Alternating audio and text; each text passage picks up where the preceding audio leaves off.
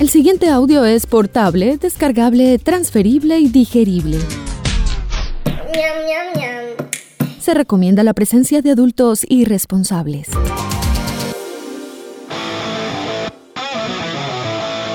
Este programa no contiene consejos para enriquecerse o hacerse famoso o fit sin hacer ningún esfuerzo.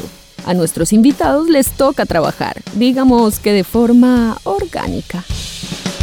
Si busca guías de autosuperación, cadenas de oración o esquemas para vender humo, continúa el scroll. Tal vez encuentre algo más abajo, o alguien, o alguno. ¿Qué tal un pastor? A partir de este momento usted se encuentra en la casa, otra forma de decir presente. Una producción de Gabriel Posada in the House para la humanidad agobiada y doliente de todo el continente.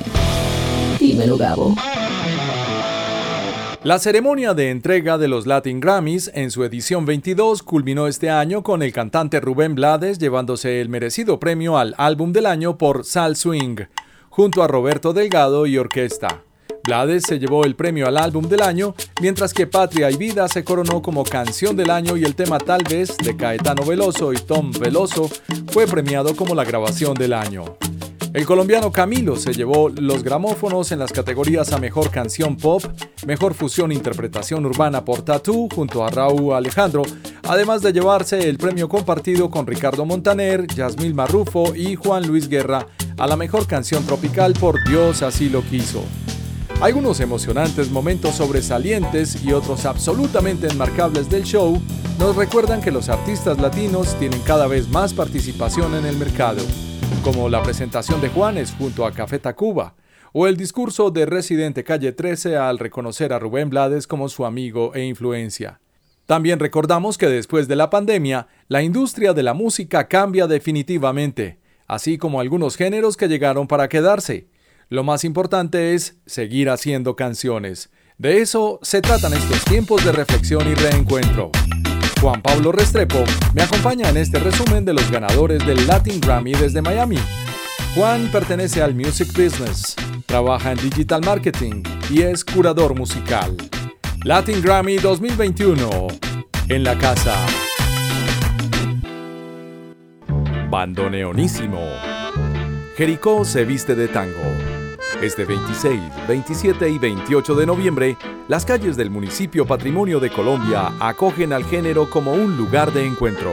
Bandoneonísimo se acompañará de vinos, talleres musicales y un show central abierto para todo el público en el parque principal con la presencia de la mejor bandoneonista del mundo, Carla Algieri, embajadora cultural del tango de la ciudad de Buenos Aires. Durante tres días, Jericó se viste de tango, 26, 27 y 28 de noviembre. Más información en el 310-895-6839.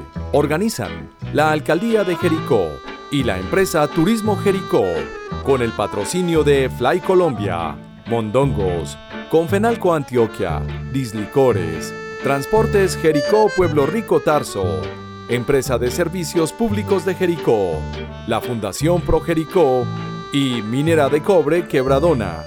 Invita 95.9 Cámara FM. Don Juan Pablo Restrepo, es un placer saludarlo de nuevo a través de este medio.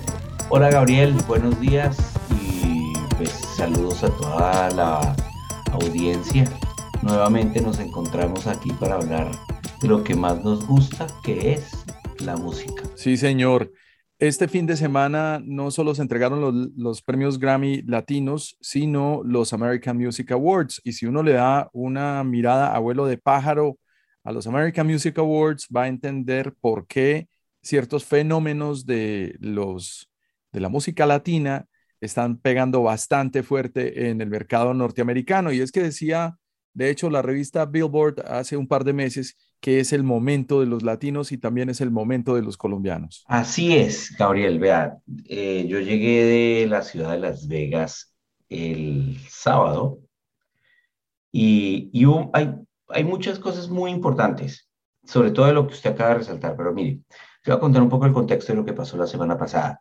Creo que esta es la primera vez en donde ya se siente el absoluto dominio de las plataformas totalmente. O sea, usted se encuentra que, que, por ejemplo, Spotify pues se afianzó y es, y es la, digamos, es la marca y es la plataforma y es la líder. La líder de, hecho, la industria. Este fin de semana, este fin de semana también les toca cambiar algo en el algoritmo porque el álbum de Adele tuvo un comportamiento diferente a como se venía conceptualizando el álbum.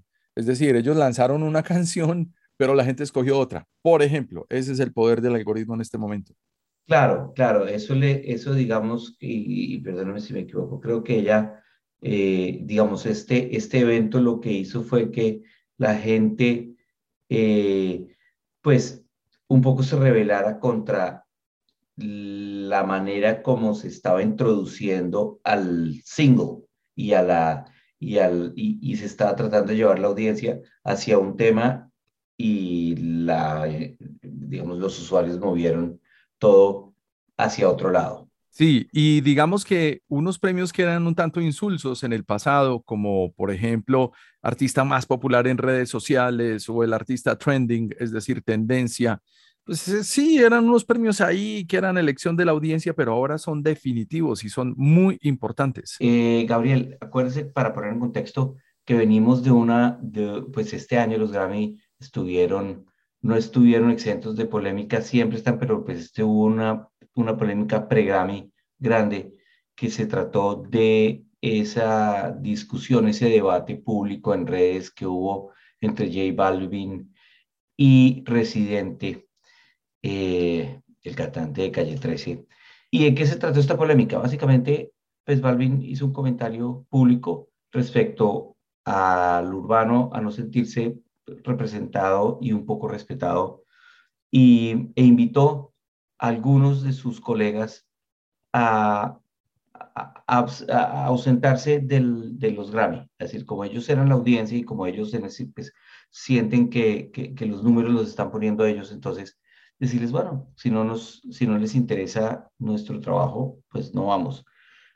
Entonces, eh, en medio de ese comentario, hizo un contrapunteo eh, René de Calle 13 y le dijo que no, que no le parecía y que si no ese, o sea, que, pues, que, que si no se sentía representado, pues que él podía irse solo, pero pues que no invitara a la gente, menos en el año en donde se estaba reconociendo a, Rubén Blades, y ahí entró otro, otro ingrediente que fue Yotuel de, de Orillas, y entonces le dijo que, pues también, que no le parecía que ellos estaban haciendo un esfuerzo muy grande desde el lado político también para que la gente los viera por lo que estaba pasando en Cuba y, y, que, y que, pues, si una canción como la de ellos, la de Patria y Vida, ah, tenía la fuerza para mover eh, a todo un país sin, sin, sin, sin, mucha estructura de comunicación, sin mucha maquinaria,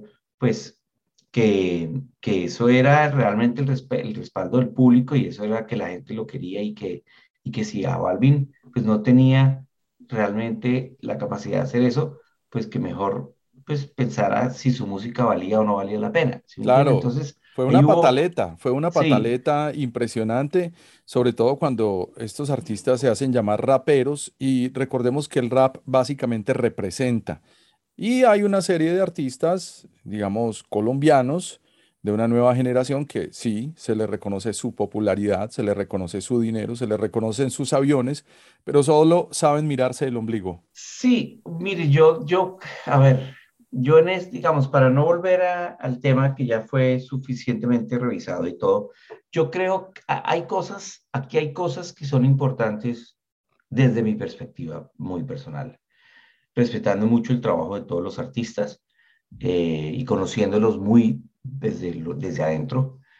Creo que a veces usted tiene unas expectativas muy altas porque su trabajo está bien hecho y se le reconoce, está bien hecho, tiene, tiene, tiene, tiene una, digamos, está, tiene un, proceso muy claro, muy cuidadoso, conceptualmente interesante, eh, cuidando todas las partes visuales, eh, de contenido, en fin, todo eso. Sin embargo, eso no quiere decir que lo que usted hace tiene que ser por obligación reconocido como algo diferente dentro de la industria. De acuerdo, exacto. de eso se trata, es decir, uno entiende el esfuerzo que hacen, pero no por eso eh, simplemente la academia va a salir corriendo a entregarle un premio Grammy.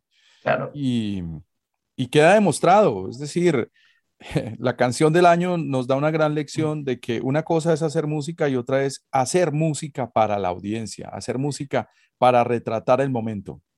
Sí, os, mire, el, el, el, el, asunto de, el asunto de, de la, eh, pues una cosa es percepción y otra cosa es realidad. Definitivamente esto yo creo que es lo que más en este momento de la industria, donde pues las redes sociales le pueden estar diciendo una cosa, pero justamente para eso es la academia. La academia que es criticada, que es acusada constantemente de, estar politizada, todo lo que quiera, pero finalmente la academia es un ente independiente regulado por, pues, por, por, los, por músicos, eh, que son los que se reúnen y se dedican a estudiar lo musical, más allá de las audiencias, más allá de los, del impacto pues eh, mediático, se dedican a mirar la musicalidad y eso es lo que, es, lo, que evalúan. claro, no, no es precisamente quién vende más o quién tiene más seguidores o quién la tiene más larga, sino realmente la música como obra. Exactamente, exactamente. Mire, otra cosa pero, pero un momento, Juan. Eh, esto, eh, digamos que J Balvin y estos artistas urbanos también han sido premiados y han sido mimados por la academia. Repito, no, totalmente. No se trata también de que cada vez que saquen un disco, la academia tenga que salir corriendo a entregarles una nominación y un premio, que es que su reacción fue precisamente por no estar en la, en la nominación. Pero yo creo que tenemos que superar un poco eso. Eh, entiendo que lo estás poniendo en contexto y me gustaría que entráramos en materia porque hay mucho que discutir aquí en cada uno de los elementos premiados eh, por la Academia en el año 2021, que es un año, me parece a mí, un año bisagra, un año que va a cambiar el comportamiento del mercado, el comportamiento de la audiencia y que esto ya no va a ser igual, esto cambió. No, mire, otra cosa importante post-Grammy, el cubrimiento mediático de los, eh, de, digamos, de, de, de, marcas o de, o de, o de medios tradicionales con usted hoy en día, este, digamos, entre ayer y hoy, el New York Times resaltó de manera increíble eh, los ganadores de los, del Latin Grammy 2021, la revista Rolling Stone, CNN, o sea, la, es innegable hoy en día el poder de la industria latina en la industria musical global. Pues es un 24% de participación en el mercado, lo cual es un número bastante grande, es un número que hace 10 años no era ni siquiera la cuarta parte y, que hoy en día y en es, ascenso. es significativo y seguirá creciendo, sí señor. Mire, otra cosa importantísima que no, no necesariamente, o sea, que está conectada, pero no, no necesariamente tiene que ver con los Grammy, pero fue el anuncio la semana pasada de que Venezuela ingresaba o, se le abrían las puertas a, a, Venezuela como mercado que ya podía cubrir, o sea, que, que mercado donde empezaba a funcionar Spotify.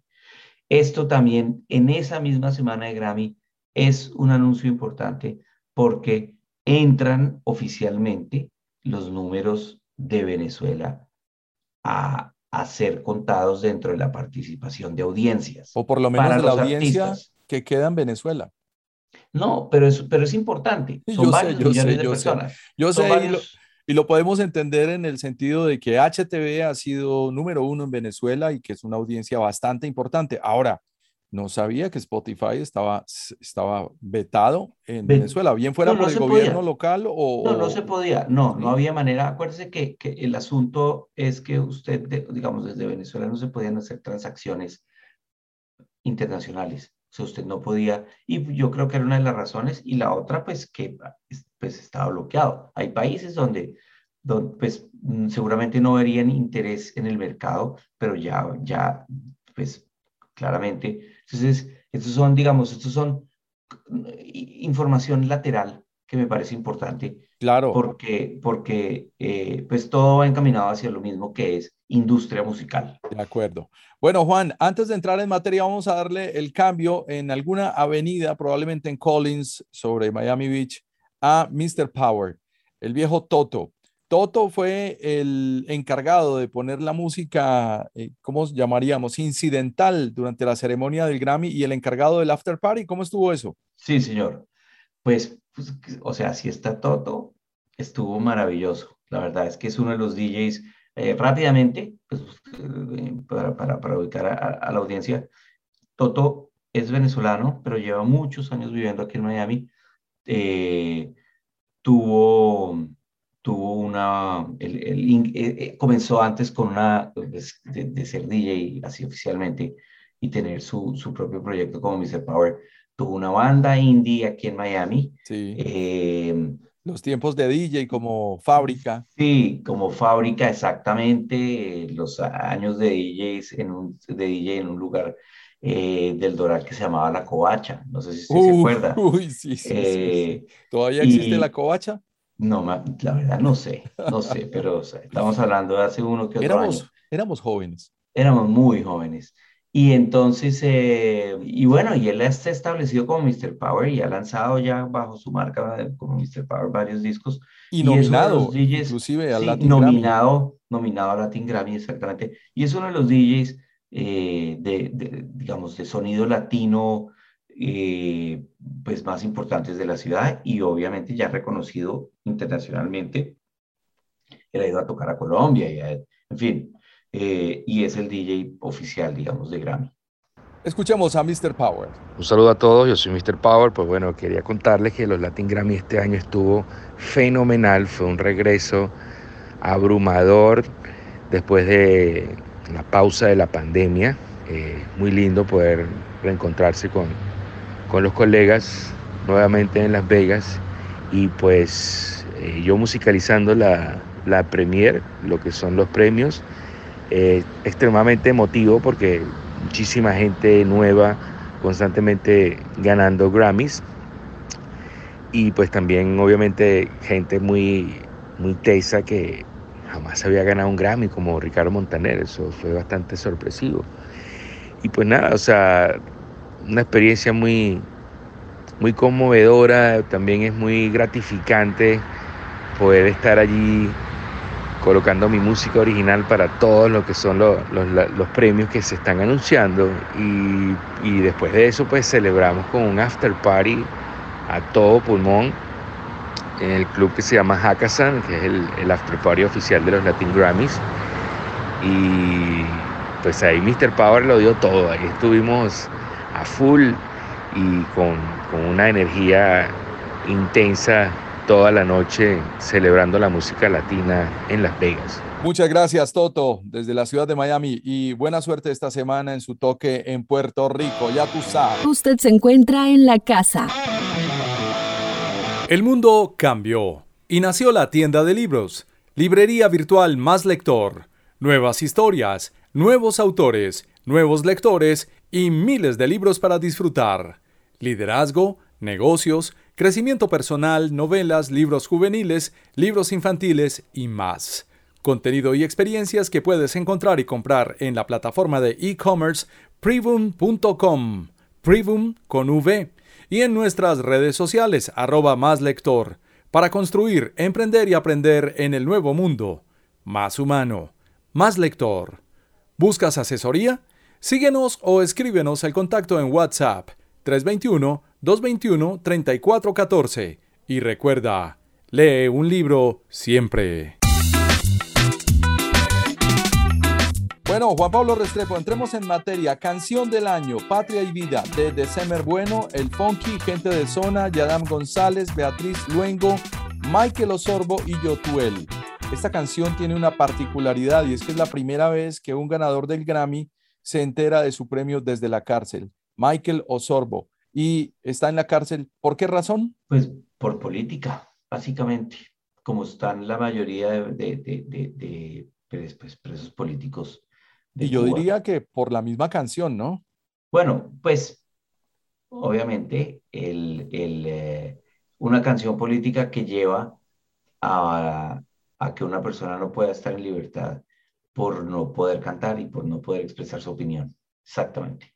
Bueno, ¿qué opinas de esta canción del, del año? Mm, se veía venir, ¿no? Ya había como una eh, cierta electricidad sobre la atmósfera mm, desde que estaba envuelta la, la respuesta cubana en una ciudad como Miami. Se veía venir, digamos que era predecible. Se, se, se aprovechó este momento para poder nuevamente hacer visible la problemática de derechos humanos y de la problemática de, pues, de represión y, un tema muy complicado que suena, o sea, que es muy cercano a Miami, no solamente pues, geográficamente, sino pues también políticamente. Y, y pues bueno, hay, a veces hay que abrirle espacios a estos, a, a, a estos asuntos dentro de la música. La música también tiene un componente político, siempre lo ha tenido, y esta vez fue para visualizar y apoyar el tema de, de represión en Cuba, y se lo ganaron artistas importantísimos además. O sea, no es que fuera eh, y es una gran canción. Bueno, Juan, esta, este titular de la canción Patria y Vida es la respuesta a, a un eslogan de los mismos símbolos patrios cubanos. Claro, exactamente. Es, digamos que es uno, es un, eh, pues que es, que es patria o muerte venceremos. Sí. Ese es el eslogan oficial, más o menos, dentro de la revolución cubana. Y ellos dicen, no, señor, patria y vida y, así debe ser. Así será. Pasemos ahora a la grabación del año. Caeta y Tom Veloso. Caetano, claro, Caetano, Caetano y Tom Veloso. Eh, Tal vez. Pues dos, dos, obviamente, Caetano Veloso es una de las, una de las grandes joyas de la música universal, definitivamente el gran Caetano Veloso. Pues fue el hombre que eh, trajo el bossa nova a el frente comercial en los años 70. En los años 60. Sí, diría 60, claro, no olvidemos 60. Sí, señor. Y Brasil bueno, 66, por ahí estaba también. Todo, o sea, toda la generación, toda la generación de Bahía y toda la generación de Río de Janeiro, entre pues la generación de Bahía con, con, con, con la bossa nova, ellos todos son partícipes de ese, digamos, de, de, ese, de esa gran explosión sonora y esa música que, se, que terminó tomándose una parte del, del mundo, porque pues eh, hubo una fusión interesantísima con el jazz. Entonces fue las, los años de Stan Getz con uh, Astro Gilberto y Tom Jobim y Caetano, en fin, eh, digamos que hay mucha historia y hay, y hay no una olvidemos a Sergio, ¿no? A Sergio Méndez, por supuesto, bueno, claro, todo, digamos, con su, con, su, con, con, su sonido de Brasil 66, creo que se llamaba. Sí, 66, digamos que es el, el, el, más contundente del género, pero eh, eh, hay que entender de dónde viene Caetano Veloso para, para saber que ese disco tal vez se gana el premio a grabación del año. ¿Lo has escuchado? ¿Le has prestado atención? Honestamente, no. Mm. ¿Un par de cancioncitas al menos? Yo le, no, sabe, digamos, yo estuve muy cerca, estuve muy metido en la música brasileña en mis mm. años como programador de, de Mood Media. Estaba absolutamente eh, al día en, en, en, todo lo, digamos, en todo lo que estaba pasando en la industria brasileña, pero en los últimos años me he ido alejando y este álbum eh, lo tengo dentro de las obligaciones. Sí, de los pendientes. Bueno, uno de mis pendientes eh, lo pude resolver este fin de semana y fue precisamente el álbum del año, Sal Swing, el disco de ah, Rubén Blades y Roberto Delgado y Orquesta. Importantísimo mencionar a Roberto Delgado como lo reconoció el mismo Rubén Blades en su discurso y su orquesta, porque sin ellos detrás no sería el tremendo disco que hizo Rubén Blades como un tributo a los clásicos? Mire, es, digamos, el ejercicio musical y cuando usted, se, cuando usted está con, conectado con una persona como Blades, que tiene, eh, no solamente desde la parte lírica, sino de la parte conceptual, musical, es, es como una, es, es una de estas personas donde nunca hace un álbum que no tenga un, un componente o, un, esté eh, conectado con algo especial. Y pues este, este es Grammy, a él se lo reconocieron como personaje del año. Eh, sí. Y ahí también viene este reconocimiento como uno de los creadores musicales también más importantes en la historia de la música latina. Es que el discurso de Residente cuando le entrega ese premio lo dice todo. Ahora, cuéntame una sensación importante en la sala de la ceremonia. Cuando Residente casi se pone a llorar y temblaba, que no pudo sostener más el papel del discurso, ¿qué sentiste estando sentado ahí viendo ese momento? No, pues es un momento emotivo porque son, son los músicos jóvenes dan, reconociendo, reconociendo su historia, ¿no? Reconociendo sus influencias públicamente, que no solamente es desde lo musical, sino también es la influencia desde la militancia, ¿ve? Porque Rubén Blades ha sido uno de los artistas que ha aprovechado su fama, digamos, su, su, su, su, visibilidad para darle voz a otras personas, a otras causas, a otros problemas de América Latina. Entonces también creo que, sobre todo con una persona como, como, como René de Calle 13, ahí hay algo importantísimo. Es eso. El mejor álbum pop del año fue Mis Manos, del artista Camilo. Yo creo que llevamos, o Juan Pablo lleva más de un año y medio diciéndonos Mucha atención con Camilo, ojo con Camilo y ahí lo tienen. No es mi favorito, realmente no me impresiona mucho su técnica de voz, pero lo que está pasando con él es fenomenal. Es el artista latino más versátil y más importante en la actualidad. Y lo más increíble es que tiene una capacidad de crecimiento que pues es infinita yo siento que esto es, o sea, que vamos a tener una de estas estrellas del pop por muchos años porque su capacidad creativa es, es absurda, por ponerlo, darle una palabra, es absurda. Es una persona que, que es música, Camilo es música, Camilo es composición constante y permanente y, y pues bueno, ese don lo tienen, lo tienen pocas personas, lo han tenido pocas personas y él hasta ahora está arrancando. Vamos a revisar ahora entonces la mejor canción pop, que fue Vida de Rico, de Camilo precisamente, y el productor ha sido Edgar Guerra. Sí, eh, bueno, pues yo, yo honestamente, esa es de mis canciones que me parece pues menos atractivas dentro de todo este disco, pero, pero, pero, pero bueno, pues es un éxito, es, eh, fue un éxito radial y un éxito en listas y en plataformas y todo. Entonces, pues, bueno, ahí tiene su premio. ¿Sí o no? Yo quisiera preguntarte un poco por el mejor álbum pop tradicional que se lo ganó Juan Luis Guerra y este año tenía unos contendores realmente muy serios, pero Privé de Juan Luis Guerra resulta ser uno de los honestamente mejores discos del año. Sí, claro, porque es, es, es a ver, nuevamente, un poco de contexto, de, venimos de pandemia venimos de estar encerrados, venimos de ver conciertos virtuales de todos los artistas posibles y este, dentro de toda esa, digamos, dentro de toda esa categoría de discos virtuales, pues conciertos virtuales, Privé, eh, pues tiene una, digamos, tiene una magia diferente y un sabor diferente, pues porque es eh, hecho por Juan Luis Guerra y su orquesta. Y en unos tiempos que realmente están marcados por y predominados por otros géneros que reclaman su espacio, pero me parece que es contundente y se defiende solo el álbum de Juan Luis Guerra.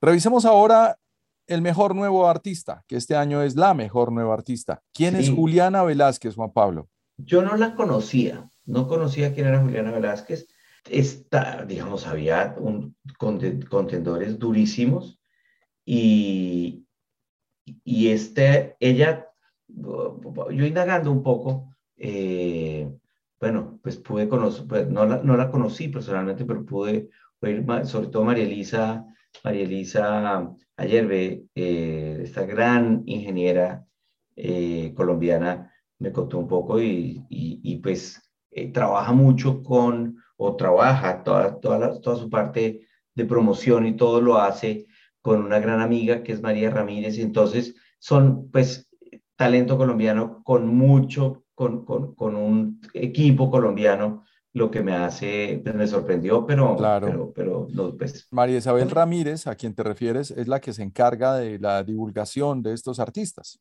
Sí, exactamente. O sea, María Isabel tiene una, uh, está trabajando mm, cada vez menos nicho, digamos, cada vez está trabajando menos nicho independiente, pero, pero pues porque ha crecido mucho y está haciendo una labor increíble, pero pues logró hacer el trabajo para, para para que una artista independiente colombiana como Juliana Velázquez tuviera este grandísimo reconocimiento como mejor nuevo artista. Qué bueno por ellas. Y para seguir hablando de ellas, Carol G, ganadora del claro, premio a mejor interpretación de reggaetón por la canción Bichota. Bichota, sí, absolutamente. O sea, Carol es otra de estas, eh, digamos, es uno de esos premios que uno lo entiende y lo reconoce y lo aplaude, porque Carol G ha hecho una carrera desde cero hasta donde está hoy con esfuerzo, esfuerzo y talento y astucia y saberse rodear y tener paciencia. Digamos, es como si uno quisiera eh, usar esto, digamos, el manual de cómo debe crecer un artista, yo creo que Carol G tiene mm, o puede ser un gran ejemplo para, para, para construir una carrera, porque ella ha tenido, ha tenido toda la, digamos, toda la astucia para saber cuándo esperar, cuándo lanzar, cómo lanzar, estudiar muy bien las canciones, estudiar muy bien los elementos de las letras, qué impacta, cuándo ser un poco más agresivo o más eh, eh, eh, digamos, exponerse más, cuando hablarle más al amor, cómo mezclar sus canciones, entonces, pues con otros géneros, entonces eso, pues bueno, ahí está el premio. Ella es, yo creo que la, la artista femenina en el urbano más importante ahorita.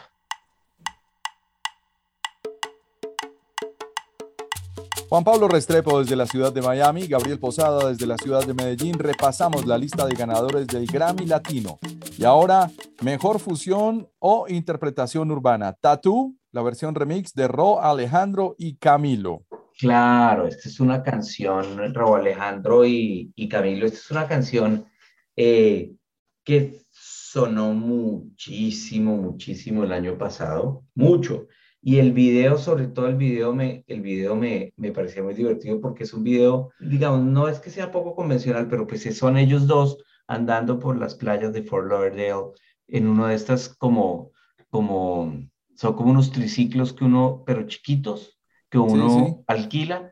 Entonces, todo, digamos, toda la, es, es una canción muy natural, muy, muy emotiva y, y bueno, eh, la prueba es que pues también eh, ganó y sonó en plataformas increíblemente. Y, y está Raúl Alejandro, que es posiblemente el artista urbano de mayor proyección ahorita, y Camilo, el artista de pop urbano más importante. Explícanos, por favor, el fenómeno de una canción como mejor canción de rap y hip hop. Booker T, Bad Bunny y Marco Daniel Borrero. El compositor ha sido Bad Bunny, que además tuvo participación en, la ceremonia del Grammy Latino? Mire, tuve una conversación con una persona de la industria sobre, sobre este premio, porque me decía que, que Bad Bunny no era rap, que, que el rap es algo que es y yo creo que demasiado, que, es demasiado preciso y tiene demasiada historia como para como para extender los límites de lo que significa rap. Así es. Y que había otros artistas que podían haber encajado, estado más cercanos a esta categoría, pero pues lo urbano hoy en día, bueno, digamos, el rap y, y, el hip hop, pues también dentro de la escena anglo se han, se han ampliado los conceptos Y pues la academia, digamos, puede haber dos cosas. O, o el gremio del rap no está lo suficientemente unido y agremiado para poder votar por una canción de rap, o la academia puede estar un poco confundida con lo que significa rap y hip hop. Yo creo que puede ser lo segundo, Juan Pablo, y aquí es donde es importante que los miembros de la academia entiendan que rap es representar. Y mm. cuando estos artistas no representan más que sus intereses personales, pues ya dejó de ser rap hace mucho tiempo. Y creo que este año tuvimos tremendas canciones de artistas que realmente sí hacían rap. Inclusive, en una de ellas participó junto a Residente Bad Bunny. Pero ya está entregado y no hay nada que hacer. Importante que la academia y los miembros de la academia le echen una miradita a lo que realmente es rap en el año 2021-2022 en América Latina. Saltemos entonces a mejor canción de rock. una salvedad. ¿Sí? Yo no es, yo no pertenezco a la academia. Ah, importantísima salvedad. No me, no he, eh, justamente para poder tener un poco más de, libertad dentro de la parte periodística y dentro de la parte de curaduría y de, eh, no, no me he inscrito todavía en la academia. Eh, digamos que eh, respeto y aprecio y, conozco y defiendo absolutamente la existencia y el trabajo de la Academia de las Artes y, las y Ciencias de la Grabación de la industria latina totalmente, pero no hago parte todavía. Entendido y ojalá se quede así.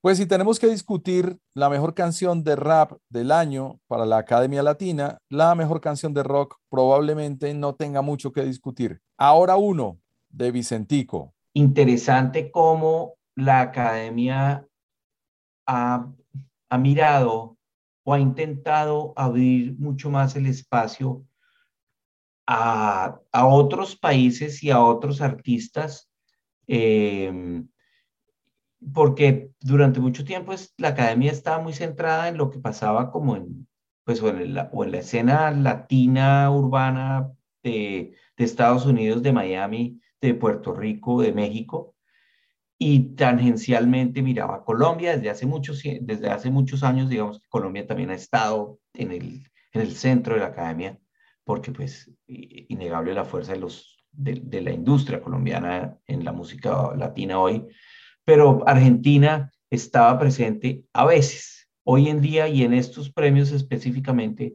hubo muchos argentinos y se reconoció a muchos argentinos. Eh, eh, estuvo pues Calamaro también estuvo ahí, estuvo ahora Vicentico, se le, se le se habló mucho de Fito Páez este año y, este reconocimiento a Vicentico, pues es más que, más que merecido, creo yo, y más que, más que merecido, no, pues se lo ganó absolutamente. O sea, es un artista increíble. Claro, sobre todo que no es el artista que se ha retirado del género, que se ha dado por vencido y que simplemente volvió. Siempre ha estado ahí, produciendo música. Sí, él siempre está fusionando, además, porque parece que Vicentico le da vueltas a veces es mucho más rock, a veces es mucho más nostálgico, obviamente todo dentro del, circunscrito dentro de la idea de rock, pero fusionado y, y, todo lo hace también con, un, con una particularidad y con un tono muy de él y de su historia musical, pues desde Cadillacs y todo, pero pues es una fuerza musical increíble. Álbum pop rock del año, Origen de Juanes.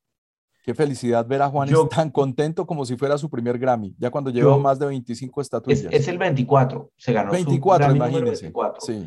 Yo me pongo absolutamente feliz por este, por este Grammy, esencialmente porque creo que este disco que hizo Juanes es de los, es de los álbumes más interesantes que yo le he oído últimamente y sobre todo porque este es un disco que hay que verlo en vivo. La puesta en escena de este, de este disco es increíble, pero absolutamente increíble. Además que vuelve a una dinámica muy íntima de los inicios de su carrera, con shows realmente muy pequeños en unos venues de, menor talla, pero no de menor factura. Y he recibido hasta ahora unos comentarios maravillosos de las presentaciones en vivo del álbum Origen de Juanes. Y creo que ya habíamos tenido la oportunidad de discutirlo, ¿no? Recuerdo que me decías que América Latina reconoce a Juanes y Colombia tiene que entender que Juanes ya es un artista de proyección para América Latina y esto lo demuestra este álbum.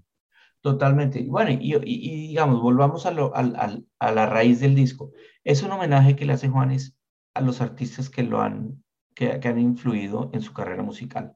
Punto. No es otra cosa, sino, digamos, una, un, es como dándole gracias a aquellos que lo llevaron a hacer música y que lo han inspirado. Y lo hace de manera brillante. Y muy honesta, porque realmente esos son los artistas que han influenciado a Juanes dentro de toda la música que ha hecho. Y digamos que inclusive lo visual también suma bastante. Felicitaciones, parcero, una vez más, un abrazo. Juanes no se pierde este podcast, que inclusive lo comparte por ahí y siempre está esperando qué opinamos de él, pues nuestra opinión no ha variado. Y la presentación en el show con Café Tacuba, pues, brutal, además. Además. Maravilloso. Hablemos ahora de la mejor canción pop rock que parece que acaricia de nuevo a unos veteranos del género que están ahí, que no han sido desplazados. Se llama Hong Kong de Alice, Andrés Calamaro, Jorge Drexler, Víctor Martínez y C. Tangana. C. Tangana podría ser tal vez el, más joven de esta nómina. Claro, sí, bueno, y es una, digamos que no es, o, sí, es, es de, la sangre nueva de la, de la industria hispanoamericana dentro de lo urbano, si se le puede llamar urbano, porque yo, lo, yo pues, para mí es un artista de fusión. Creo que, creo que es de lo mejor. Y el show en vivo estuvo maravilloso, o sea, traer uno la, traer uno el duende pues flamenco a, y ponerlo, eh, exponerlo a la audiencia de América Latina con esa digamos, con, con sus particularidades, eh, con esa fusión, me parece que fue increíble. No sé si, viste, si pudiste ver la presentación de Zetangana, pero es yo creo que de lo mejor que se vio en la noche. Y todo el álbum y todo lo que hace Zetangana y con quien se juntó en esta oportunidad, nada menos que pues Jorge Drexler y, y Calamaro, pues bueno, le respaldan el gran nombre que se ha hecho en el último año Zetangana. Claro. Déjeme decirle que mi amigo Alejandro Marín dice que se le tumbaron el álbum a, a Zetangana, que ese era realmente el disco del año. Un álbum bastante notable. Sí, sí. O sea, vayan, digamos, no sé si se, pues, eh, acuérdese que nuevamente en esto inciden muchas cosas, pero es que, o sea, aquí vota la industria. O sea, uno no puede negar que pues la industria vota bajo, bajo otras circunstancias. Otros parámetros, claro, pero eso solamente demuestra que todavía somos unos aficionados por la música. Sí, bueno, pues son, digamos, las opiniones en esto son, son, son, son, eh, pues individuales, ¿no? Claro, desde luego, apasionados, diría yo. Sí. Bueno, ya para prácticamente cerrar, eh, mencionemos los dos discos más importantes de música urbana. Eh, bueno, el, antes el mejor álbum de música alternativa fue Calambre de Nati Peluso. un poco de Nati Peluso, Juan. Nati Peluso es, o sea, Argentina está retomando su posición, eh, no, yo no, no digamos que dominante, pero sí su posición relevante dentro de la industria musical latinoamericana. Recordemos que Argentina tuvo en los 60s, en los 70s, en los 80s y empezó a decaer en los 90s porque tuvo pop, muchos años de pop y de balada y de, y, de orquestaciones y de directores y de, en fin, muchas, una presencia muy, muy, muy clave en, la formación de la industria de la música latina, pero fue decayendo después de los 90 y en la primera década de este siglo. Y hoy en día, con toda su nueva generación de artistas urbanos, de trap y de pop, eh, están volviendo a tener mucha presencia y aquí está Nati Peluso, que es yo creo que la cantante eh, argentina más importante de esta generación, con otras, yo mencionaría también a Nicky Nicole, que es otra fuerza increíble claro. que viene. Y bueno, y está Tiago también. Eh, y bueno, Bizarrap. Y es una generación buena, la verdad, es una generación que... Que apenas empieza, esa cosecha apenas viene subiendo. Y está haciendo urbano a su manera también. Eso es otra. Estoy de, acuerdo. Bueno, pues eh, Importante mencionar el mejor álbum de rock, El Pozo Brillante de Vicentico, la mejor canción alternativa nominado a Liz, que acabamos de hablar de ella, y mejor álbum eh, de salsa, Salsa Plus, Rubén Blades y Roberto Delgado. Eh, ¿cómo, ¿Cómo le da a Rubén Blades para hacer dos discos simultáneamente el mismo año, Juan? Pues, hombre, creo que estaba en, pues, a ver, estos proyectos obviamente no puede decir uno que pues, deben venir con un, par de años de, trabajo, pero fue el año de la pandemia, ¿no? Y fue el año de que, que pone muchas limitaciones, pero también creativamente pone a los artistas en un mood eh, de, reflexivo. De, reflexivo y de creatividad alto. Mucho tiempo en la casa. Sí, eso, eso diría, pues yo no sé si esté casado, pero eso podría decir la esposa. Mire, yo creo que, yo creo que, que quiero resaltar otra cosa. El, eh, el álbum de Vallenato que se lo llevó Silvestre Angón con las locuras mías, también me parece que es importante porque pues Silvestre es eh, de los últimos eh, artistas colombianos de vallenato que siguen empujando su género, porque pues es innegable que es un género que, que por todas estas vueltas que da la industria eh, ha ido perdiendo, ha ido perdiendo, eh, no sé si relevancia. ¿Usted diría que es relevancia o, eh, o ha perdido no, yo diría participación en el mercado? Sí, participación en todos los sentidos, incluyendo hasta la radio, porque es que en Medellín, Colombia, había emisora que se llamaba La Vallenata y otra que ponía Vallenato Venteado. En la ciudad de Bogotá también había, en Cali, en Barranquilla el, fenómeno fue, yo diría técnicamente reemplazado por otro, pero siguen haciendo vallenato y lo cual lo depura bastante porque ya tienen no tenemos... su categoría, siguen teniendo su categoría. Claro, porque así fue como llegó a, convertirse en categoría que estaba dentro de otra. Recuerdo que era, inclusive eh, lo llamaron cumbia tradicional hasta que sacaron de esa subcategoría y crearon la de vallenato. Pero ahí está, y ahí sigue. Y Silvestre Angón es la demostración de esto, con una gran gira, por cierto. Con una gran gira. Sí, señor. Y bueno, y, reto, y retornando a Colombia, sabe que él está otra vez muy conectado con las audiencias de Colombia y todo. Entonces, ah, está bien. O sea, yo simplemente quería, hay otra, mire, hombre, los vi en vivo hace un par de meses en Colombia y me dejaron absolutamente boquiabierto por el show que se ganaron eh, el, mejor álbum norteño. Esto se llama Al estilo rancherón de los dos carnales. Mira que se lo vi reseñado hace apenas un par de semanas a la revista Billboard y me sorprendió mucho. Bueno, realmente los dos carnales son como cuatro. No, son dos, son dos. Sí, son, dos con banda. son dos con banda, claro, pero es que la puesta en escena de los dos carnales es una cosa increíble.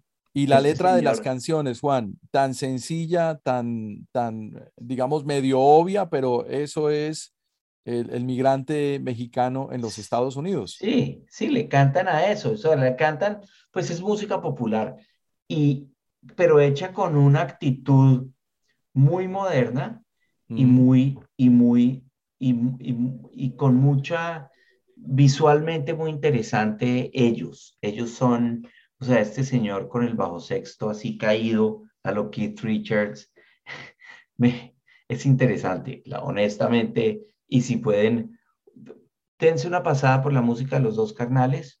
Ellos tienen una canción con Camilo también, que es Ah, no sabía. Entonces están disparados en los Estados Unidos. No, claro, no, eh, están, en la, están en el centro de esta movida. Espera a Snoop Dogg entonces con ellos. Más o menos, bueno, no, sería extraño, no sería extraño. Bueno, para, para ir cerrando, Juan, había que mencionar eh, por aquí en la lista el, mejor álbum de música urbana, que es el último tour del mundo de Bad Bunny. No sé si hay que adentrarse mucho en ese disco. Eh, sé que lo defiendes, sé que te gusta, pero de una vez podríamos mencionar la contraparte que hace la mejor canción urbana, que es Patria y Vida de Semer Bueno, ya lo habíamos mencionado, que Michael Osorbo recibe ese Grammy en la cárcel. Hombre, estos son de esas, pues, de, de, esos momentos eh, muy duros, porque, pues, ¿qué más quisiera uno que cuando le dan un premio ir a recibirlo personalmente? Pero esto es uno de estos, digamos, es uno de estas oportunidades para reivindicar un problema muy grave que está sucediendo en América Latina. Nosotros, obviamente, pues esto no es un, un podcast político, ni mucho menos, pero sí hay que ser conscientes que la música tiene y ha tenido siempre la obligación de denunciar eh, estas situaciones. Y en un, digamos, en un espacio, en un entorno que es totalmente comercial, que se siempre se le ha acusado por ser exageradamente comercial y plástico, se le dé oportunidad a los artistas de hablar de la, de la política y la situación social muy dramática que se está viviendo en Cuba. Para eso es la música, Juan. Muchas gracias. Bueno, mencionemos entonces algunos que se nos quedan por fuera ahí en el tintero, pero que son importantísimos para resaltar. Yo diría que para comenzar, unos de la casa, que es la Orquesta Filarmónica de Medellín y Roxito. ¿Viste la presentación? ¿Viste el discurso? ¿Qué opinaste? Este es el mejor álbum de música latina para niños, tu Roxito Filarmónico, tu Roxito, tu Roxito y la Orquesta Filarmónica de Medellín. Lo vi, pero no, no lo, no, sé, no le, pues. No le prestaste mucha atención. No, bueno, no porque estaba uno.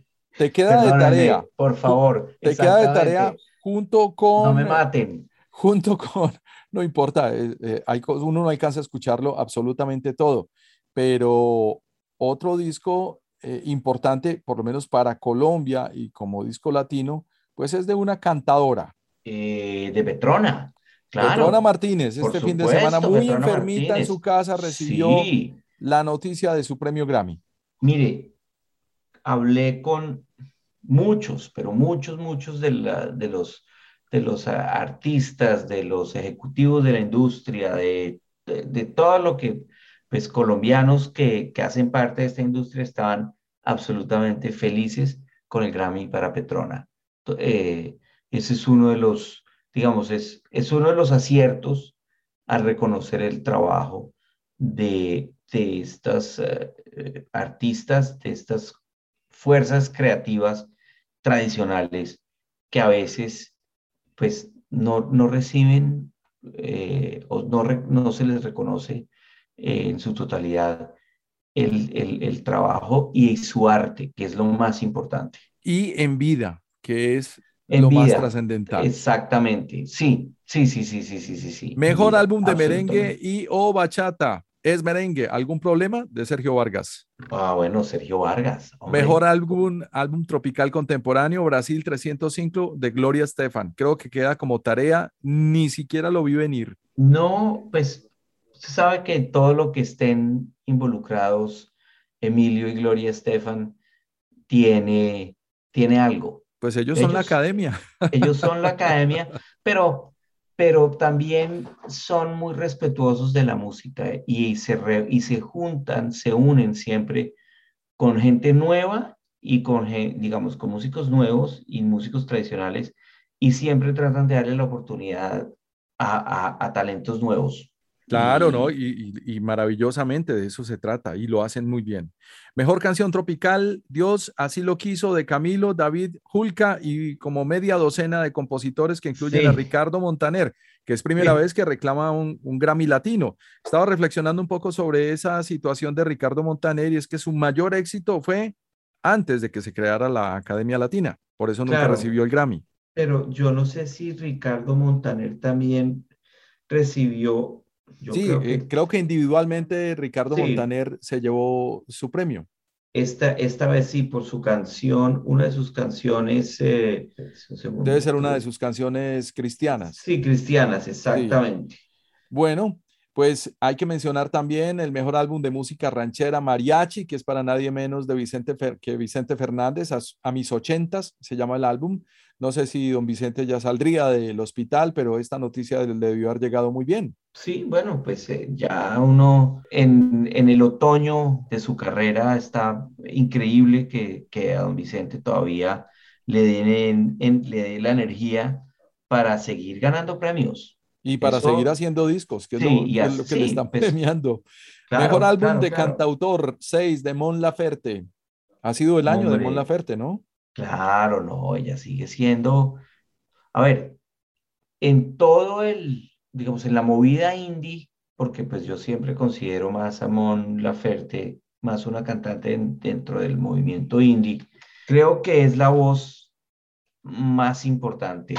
Y ella nuevamente entra y sale del, o, puede ser comercial o puede ser absolutamente vanguardista. Y en los dos le va muy bien. No tiene ninguna, o sea, no, no cambia su esencia estando en ninguno de los dos lados.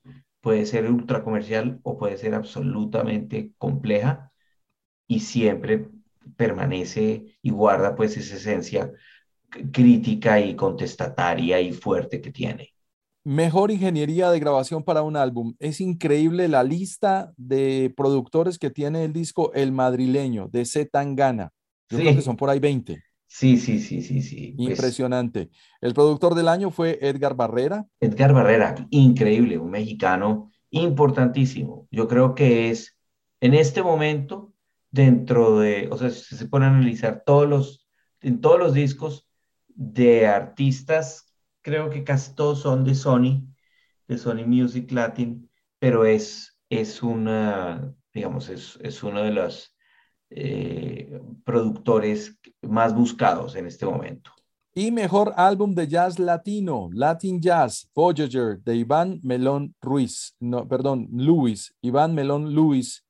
No tengo ni la menor idea quién será este artista y creo que es una de esas tareas que le dejan a uno una entrega de premios como Eso, mire, está Best Flamenco Álbum de Pepe de Lucía. Bueno, ¿sabe qué deberíamos hacer nosotros un día? Ajá.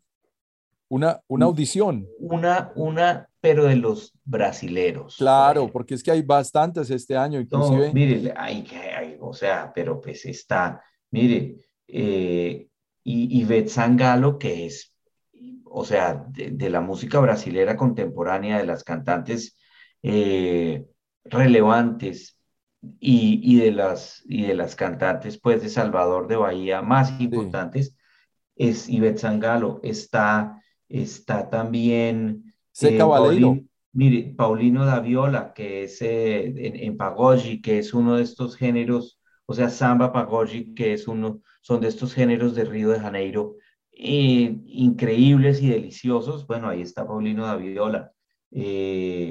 bueno, o sea, hay una cantidad de gente que uno, pues, obvia porque pues quizás no es el día a día de lo que uno trabaja. Claro. Yo los, yo los, yo los trabajé y los estudié y los, y los, los, los promocioné durante muchos años. Eh, y le tengo muchísimo respeto y, y, y, mucho cariño a la música brasilera. Porque, Pero pues, ahí te quedan, porque, porque es un montón de artistas nuevos y te noto cierta nostalgia por el género, me parece maravilloso. Mucho, mucho porque es, es otro planeta, pero es, un, es un planeta tan delicioso. Cuando uno se mete en, en, en, en, la, en la órbita de los artistas brasileños, es una cosa eh, pues, profunda y, y, y, y, llena el alma. Para cerrar hay que mencionar a uno de nuestros héroes. Inclusive hace un par de semanas estaba escuchando su álbum de 1982. Increíble la música de Emanuel, que fue el artista que recibió el premio a la excelencia musical. ¿Cómo viste a Emanuel? ¿Está, ¿Está muy veterano ya? ¿Cómo lo es? Lo vi presentando premios. Sí. Claro, pues es veterano, ya está grande. Estar, estar por ahí debe tener sus 65 años ya. Yo diría que más, yo, Emanuel podría tener ya sus 70 y pico.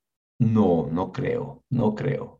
Bueno, no sé, pero, pero es vital, sigue, sigue, sigue cantando y sigue haciendo giras y todo.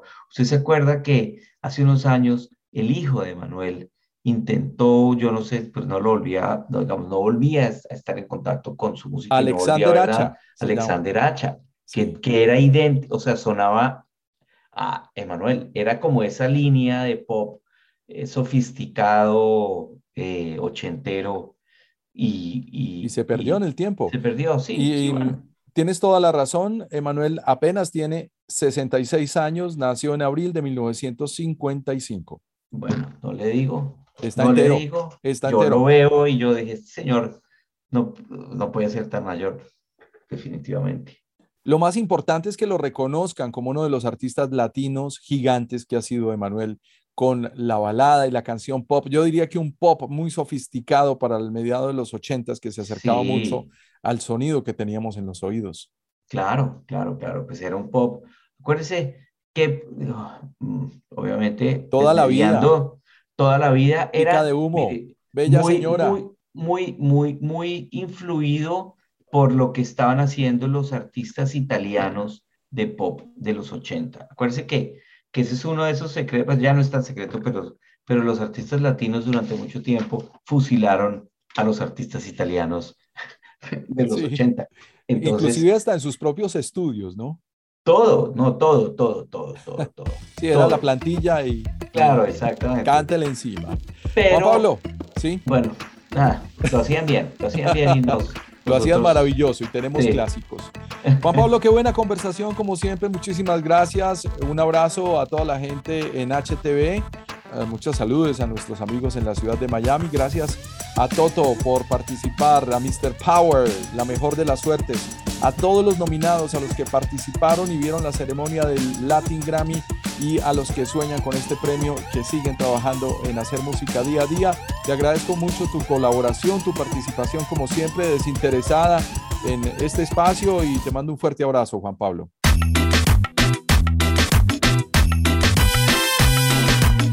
Gabriel, muchas gracias. A todos los oyentes, muchas gracias. Y bueno, hasta los próximos Latin Grammy. Sabemos que hay una explosión sonora en la nube. Ahora todos tienen un podcast. Y ya que estamos en sintonía, visita en lacasaradio.com para que escuches las conversaciones más inesperadas sobre música, entretenimiento, tecnología y ciudad con Gabriel Posada me gusta mucho la música en general y he aprendido como a valorar muchos géneros musicales, pero obviamente el rock y el metal pues es... Y eran unos artefactos parlantes de dos metros de alto por dos metros de ancho, algunos venían acompañados de dos, algunos eran dos. Es la verdad tengo una personalidad de aventurero, de de buena vida, de irresponsable. Por mi familia, es decir, no puedo seguir solamente pensando en el sueño de que yo quiero ser un cantante y llevar la música por el mundo. En lacasaradio.com, un podcast con experiencia radial, disponible en tu plataforma favorita, portable, descargable, transferible y digerible. En lacasaradio.com, otra forma de decir presente. Dímelo, Gabo.